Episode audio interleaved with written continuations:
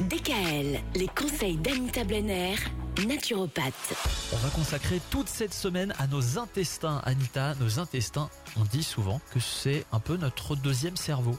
Oui, 70% de nos défenses immunitaires sont élaborées dans nos entrailles grâce à un écosystème très complexe qui est composé d'environ, on les a comptés, hein, 100 000 milliards de bactéries. Ah oui, quand même. Oui, dont 1000 espèces différentes. Ça fait du monde. On appelle cet ensemble de bactéries le microbiote ou la flore intestinale.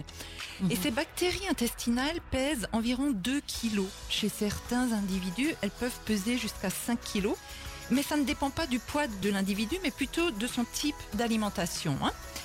Alors, le système nerveux qui régit l'intestin contient des neurones qui véhiculent toutes sortes d'informations dans le sens intestin-cerveau et grâce au nerf vague qui permet cette communication. Par exemple, si on ingère un aliment infecté, l'intestin alerte le cerveau via le nerf vague et le cerveau en retour communiquera à l'intestin d'arrêter le processus de digestion. Cerveau et intestin sont toujours reliés et c'est pour cette raison que l'on qualifie vraiment le, système nerveux entérique de deuxième cerveau. Alors le rôle du microbiote est évoqué dans de nombreuses maladies neuropsychiatriques telles que l'autisme, la schizophrénie, l'anxiété, la dépression et même les troubles bipolaires.